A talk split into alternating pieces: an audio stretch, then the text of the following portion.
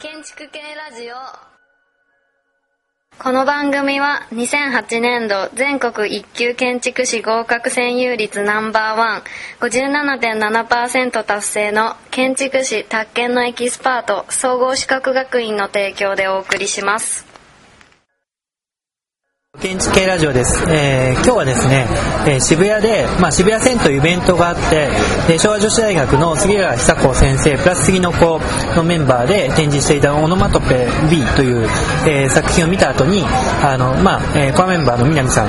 えーそれからですね今日まあ3人学生がいまして、えーまあ、それぞれ、えーまあ南さんの事務所とうちの事務所にオープンデスクに来てた、えー学生の皆さんと、えーまあ、一緒にちょっと、えーお話をしています。で、えー、とちょっと今日テーマになったのはあの、まあ、うちのオープンでうちの事務所のオープンデスクに来てたのはあの2年生の、えー子2人。で南さんの事務所に、えー来てて、まあ、今日一緒に、えー来てる子がちょうど3年生、えーということで、えーまあ、その2年生と3年生の、えー間ということをちょっとテーマに、えーまあ、あの話をしてみたいと思います。であの割とこれはあの、えー、とある程度、まあ、建築学科を卒業してしばらく経った人だと2年生と3年生の間とかある種細かいことって見えるかもしれないですよね。だけど学生をやってる人にとっては多分2年生と3年生っていうのはかなり違う。である意味決定的に違う。とは思うんですただ、えー、とある意味例えば僕も、えー大学を卒業してから結構経ってるのでそういう意味だとじゃあ2年生の時自分は何を考えていて3年生の時に何を考えていたのか、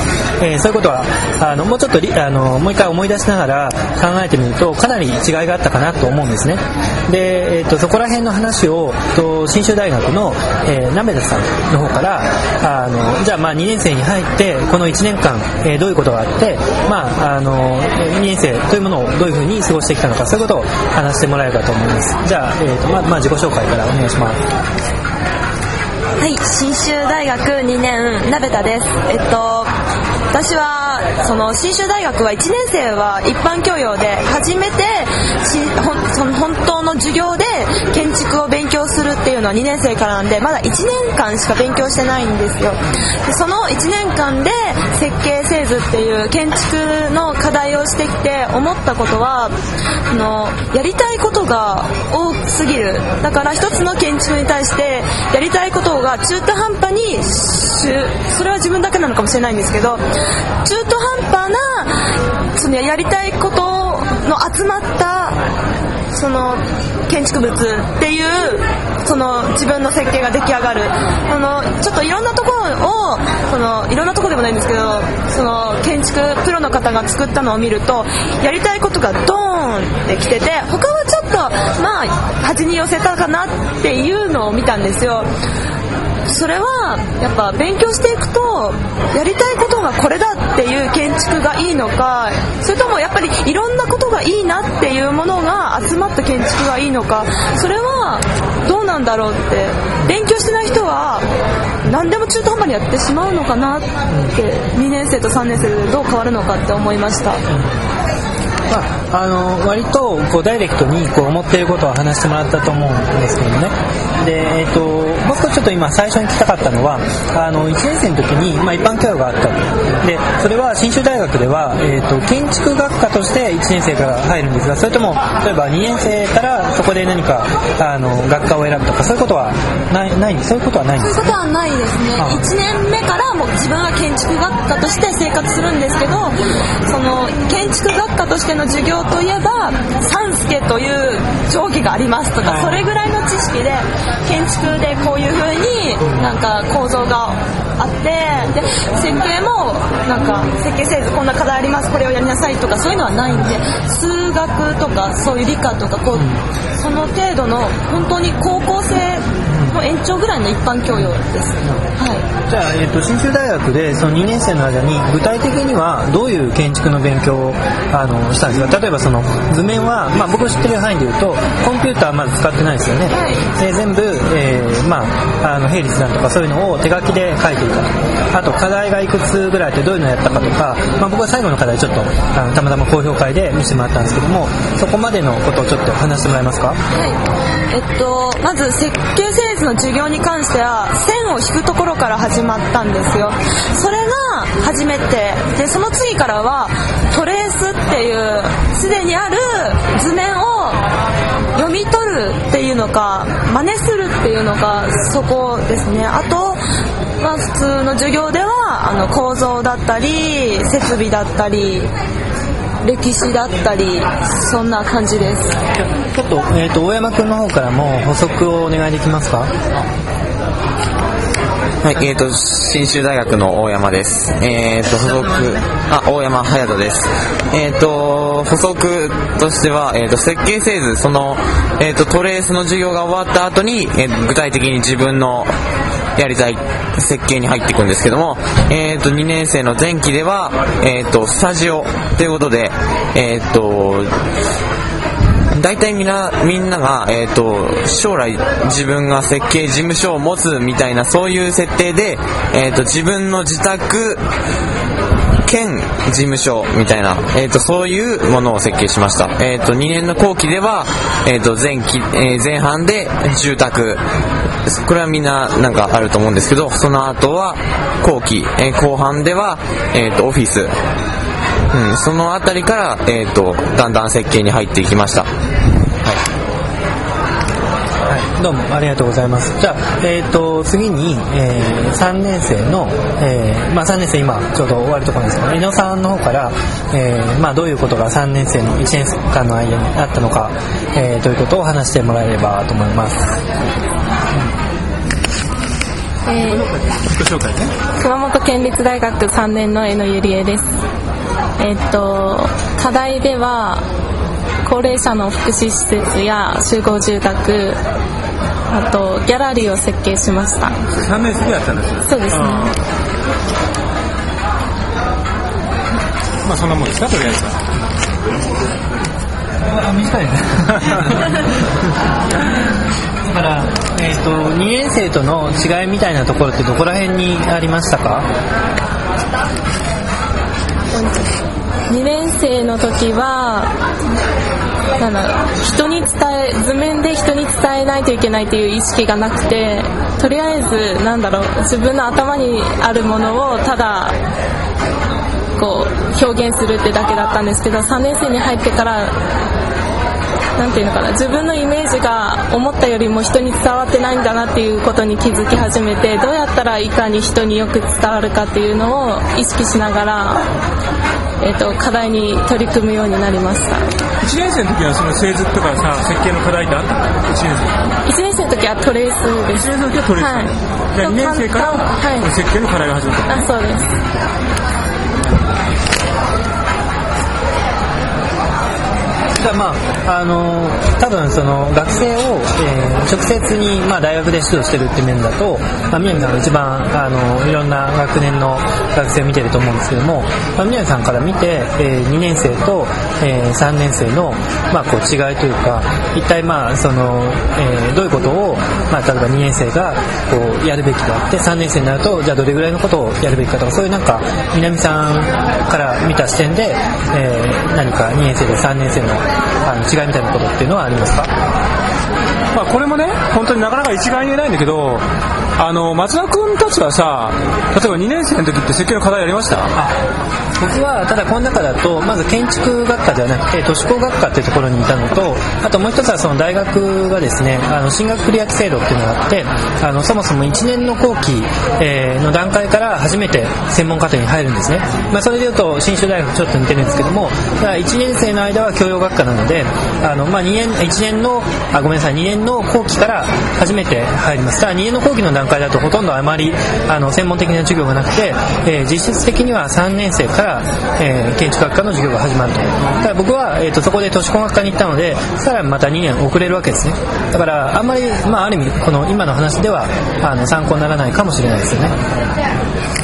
あの僕は京都大学にいたんですけどね。京都大学もやっぱりさっきの皆さんの話と大体似てるところもあってあの1年っていうのは結構教養科目が結構あるんですよ。だから実質的には1年生の時はやっぱり専門の科目ってほとんどないんですよね。だからあの線を引くその製図のねあの図学の練習とかで、まあ、課題もね、まあ、2年生から徐々に始まっていくっていう風な感じなんですけどもあのさっきの松田君の質問にちょっと戻るとねあの2年生と3年生で同じその建築の学生でも本当に劇的に変わることって本当にあるんですよね。だからなんかこう2年生の時正直いまいちだったなと思ってる子が3年生になってすごい頑張るとかあの、まあ、突然目覚めるっていうかね。だからなんとなくその建築っていうのはその人工言語っていうか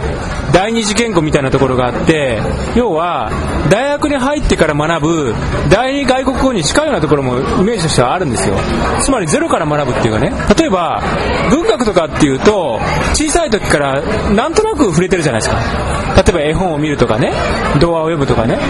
だけど建築って大学に入ってから初めて学ぶっていう側面が非常に強いのでまあいわばね2年生3年生ぐらいになってようやく初めてその発話できるっていうか言葉を覚えて自分が喋れるようになるみたいなところがちょっとあるんですよね。だからあの2年生から3年生に移るそのプロセスっていうのはかなり重要です。であの普通はねあの今までのその皆さんの話もありますけど2年生で割と基本的な課題をやって3年生でさっき江野さんが言ったみたいに割とこう商業建築とか公共建築とかね。でちょっと大きめの課題やったりしてスケールアップしていくわけですよ。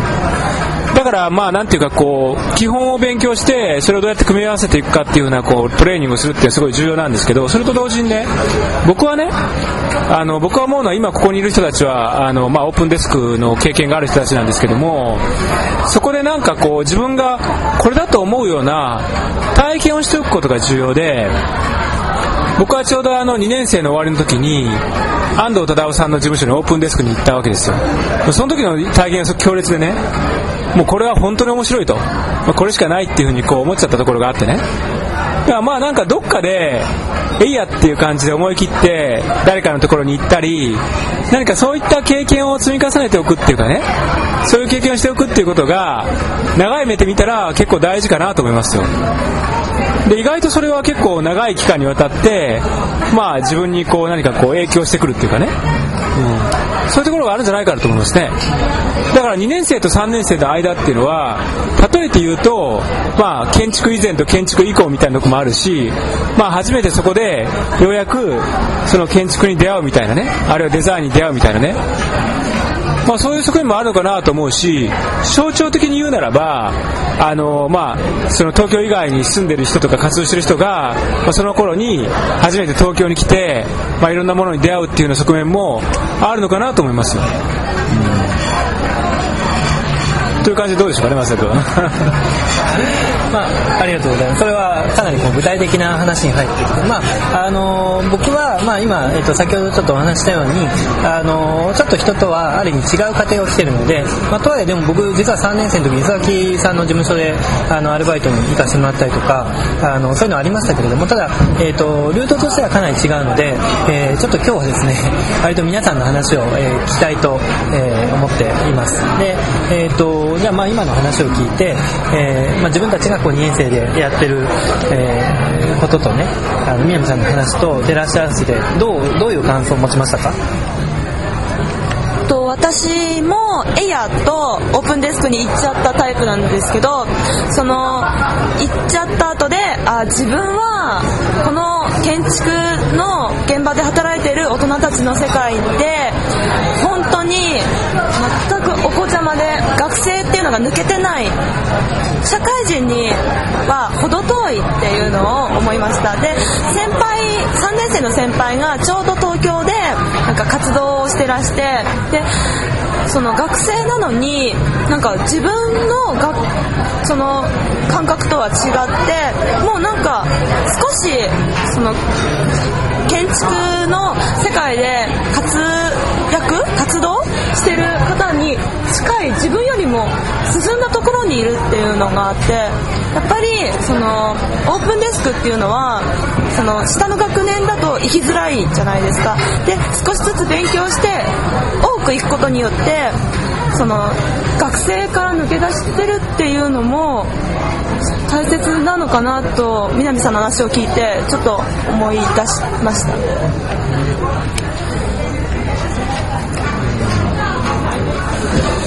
えー、そうですね、えー、っと、うん、今の話にもすごいな、うん、同じようなことを思うんですけど、えー、っと、ですね、えっと、オープンデスクに、えーと、来る来る来ると決め決めたのはもうその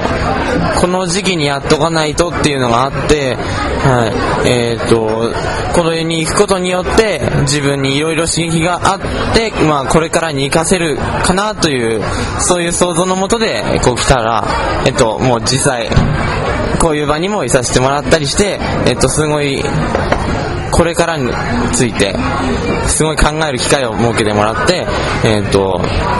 これからすごい、なんだろう、頑張ろうっていうのもあれですけど、もう、真剣に建築を考えようとか、えっ、ー、と、これからについてすごいじっくり考えながら、悩みながらな、うん、悩むことが自分のためにもなるのかな、という、そういう考えに今なっています。とまあ僕から補足すると、まあ、今この信州大学の2年生の、えー、2人を、えー、に話してもらって2年生を代表すること、まあ、ある意味すごくあのそれはもちろんできないと思うんですよ。で、えっと僕はまあその信州大学のちょっと公表会に坂橋先坂橋先生に呼んでいただいていた時にはやっぱりちょっとなんか他のあの学校の2年生と比べて、えー、の課題をなんか見た時と比べてすごくこう進んでるって感じはありましたね。で、まあ、多分坂橋先生の教えとかもあるのかもしれないんですけども同じ2年生でも多分いろんな違いがあるとは思います。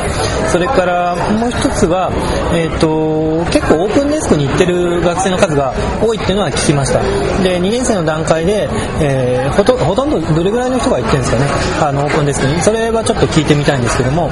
特にこの春休みに多かったっていう話を聞いたんですが、えっとその事務所に行く人もいればその会社の方にアルバイトにとして行くっていうのもあって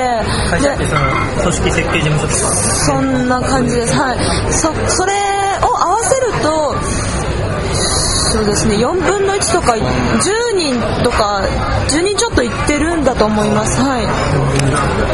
はい。じゃあ、えーと、今度は、まあ、江野さんの、えーまあ、熊本県立大学の状況とかどういう例えばオープンデスクとかあるいはアルバイトとか、あの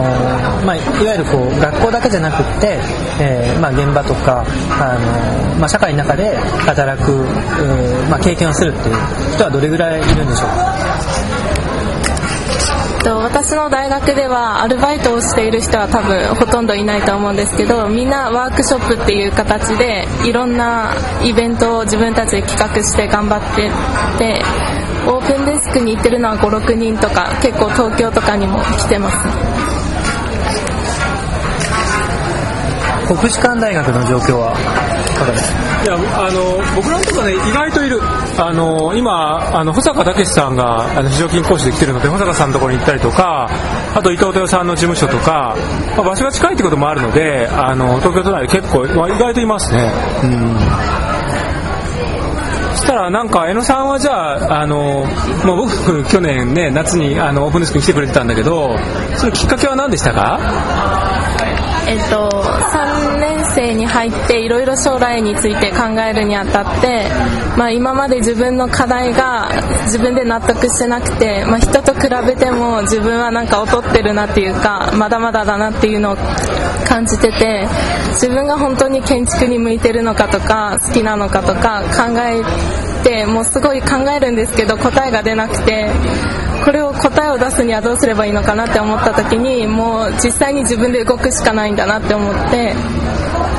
なんかやっぱり一番建築とか環境が整ってるっていうかいろんな機会建築を感じる機会が多いのは東京なのかなって思ってまずもう東京でちょっとオープンデスクを頑張ってみようかなって思って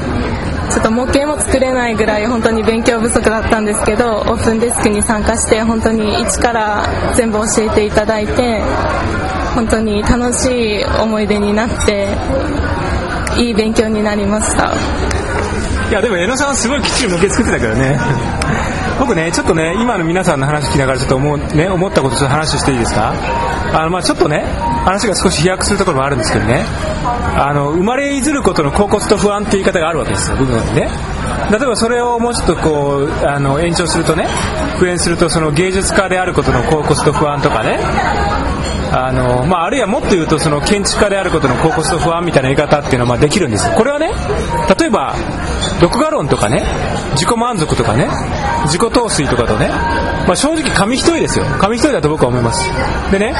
ちょっと話がまとまらないんだけど僕はね自分がそんなにね大した人間とは全く思ってないんです。これはね、まあ、今まで何度かラジオでも言ってるんですけど本当にもう自分はねもうとんでもなくねどうしようもない人間だと。全然もう大したことない大したことない人間だし本当に今その N さんのね言葉を聞いて僕思ったんだけどね。僕なんか本当ねもう自分としてはねもう超ウルトラ劣等人間だと思ってますよ。本当に。僕は本当そう思ってます自分のことは。もう全然ダメだと。でもうあらゆることにねこう何か打ちのめされるしうなだれるし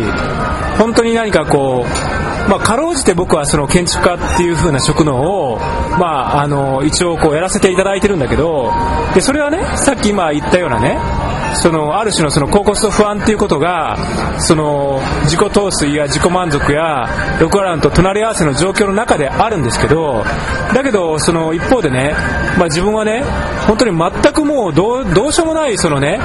あのもっと言うと本当にこう社会から阻害されてしかるべき人間だと本当に思ってますよ。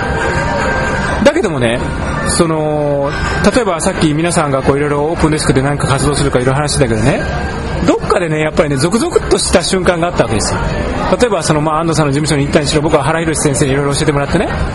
何かこう建築が生まれたり建築的思考っていうものがそこで新しくねその生まれていくその瞬間に立ち会ってるっていうふうなことは、まあ、いろいろ経験してきたわけです。そうするとねまさにこうなんかアドレナリンが出るかのように自分がゾクゾクして何かこう歴史的な瞬間に立ち会ってるっていうような感じがこうしたわけです。それはした確かに、うん。これこそがまさに建築であるっていう風な神聖のその建築であるっていうものが今まさにこう世の中に生まれ出ようとしてるっていう風な瞬間に、まあ、立ち会ってきたっていうような感じがある。でそれがあるからこそ今でもささやかながら何かそういったその何ていうのかな感覚っていうものはね自分が建築をやっていたらね時々あるんですよ。いつもはないよ。そんな簡単には訪れない。それ自分が頑張ってたってその建築ってそんな甘くないっていうかいつもいつもねそんなにこうすごいあの瞬間が訪れるってことはないんだけどまあかろうじてそういったものがところどころで自分にやってくる。降りてくる、うん、だからまあそれを目指しながら自分はその建築やってるんだなって思うしあのなんかその原点がねまあちょっと話を戻して言うとねあの2年生と3年生の間あたりにあったのかなっていうふうに思うんですよね。どういうどういうことですか？いやつまりそのさっきの話に戻るんだけどあの自分が最初に初めて建築に出会った時ってみんなそうだと思うんだけどよくわかんないじゃん。よくわかんないわけですよ。建築って奥は深いしね。複雑だから例えばその丹下健三の建築を見たってねそれこそそのアルベルティの建築見たって何がどうすごいのかよく分かんないしそれを読解する仕方もよく分かんないんだけどなんかこうほんの少しだけその霧が晴れてなんかどうやらこれはすごいらしいってことが分かってくるっていうかものすごく奥の深い世界だし本当にその牧文子さんとか菊竹さんもはじめとしてねものすごいその大人たちがもう自分の人生をかけて命がけて何十年も建築をやってると。どうやらこれがすごいらしいってことがなんとなく肌で感じられるようになってくるのがその2年生と3年生の間ぐらいかなっていうふうに僕は思うんですね。はい。ありがとうございます。じゃあ、まあ、今の水さんのお話にこう付け足すことも何もないと思うんですいやいやいや、付け足してください。いやいやまあ僕自身も、あの、3年生から一応専門課程に入って、都市工学科っていうところに入ったんですけども、でもまあ、その建築学科に、えー、行きたいなって思ったら、やっぱり、あの、まあ、それからもうちょっと経ってですけどね、あの、まあ3年生の夏ぐらいの時に、えー、そういう思いは確かにありました。まああのちょっと一人遅れてるところはありますけれどもあの自分自身も、えー、自分の人生を決めようと思ったのは確かに3年生ぐらいですね。その頃にもう自分はもう建築家になるんだっていうのはすごく明確に心の中で、えー、決めていたので3年生の時そうですね。だから確か2年生までは何も、えー、考えてなかったけれども3年生の時にはそういうことはあのかなり明確に、ね、僕も一緒だった僕もね3年生の時に決めた。3年生の時にいやその時は前もなると思ってたけど3年生の時に建築家になると決めたなと思うわじゃあまあ今日のまとめは3年生で、まああのまあ、決める人はもしかしたら決めるかもしれない。もちろんあの人によっていろいろあるのであのいろんなあの可能性あると思いますけどもあのちょっと面白いですよね。そういう共通点が3年生にいられるっていうのは面白いんじゃないかなと、えー思います。はい。僕はねちょっと話がずれるんだけどね今のこうねあの話を聞いててふと思い出したんだけどね昔建築文化っていう雑誌でね2次元と3次元の間っていう論文を書いたことあったんだよ。でね今2年生と3年生の間っていうのはなんかで僕聞いたことあるなと思った。実はそれで何かって言ったらあのロシア構成主義のエル・リシツキーっていうその建築家っていうかねグラフィックデザイナーがいてその人は2次元の作品も作るしま3次元の作品も作るしその間を作ってるんだよね。で数学的にはそれはフラクタル次元っていうことに関連するんだけども例えば2.5次元とかね。まあちょっとこう難しい言い方になるんだけどその2次元と3次元の間っていうのはね比喩的に言うとね比喩的に言うと2次元が立体に立ち上がるってことだよだから2年生から3年生に上がるっていうことはまさに2次元が3次元になるっていうようなこととちょっと近いっていうかね自分の平面的な意思が立体的に立ち上がるってことなんですよ。で孔子がね孔子がねその30にして立つっていうことを言いましたよ。それ何かっていうと30歳になったら人間として、まあ、何らかの形で自立しないといけないっていうね、まあ、僕はそれを何かこうある程度こう考えてあの、まあ、30の時に独立しようと思ってまあなんとかこうあの曲がりなりも独立したんですけどなんか2年生から3年生になるっていうところで何かそういうねまあささやかながら人生の岐路っていうものが、まあ、あるのかもしれないねじゃあ、えーどうもありがとうございます。それぐらいで今日の収録を、えーまあ、いい締めだと、あの終わりたいと思います。じゃあどうもありがとうございました。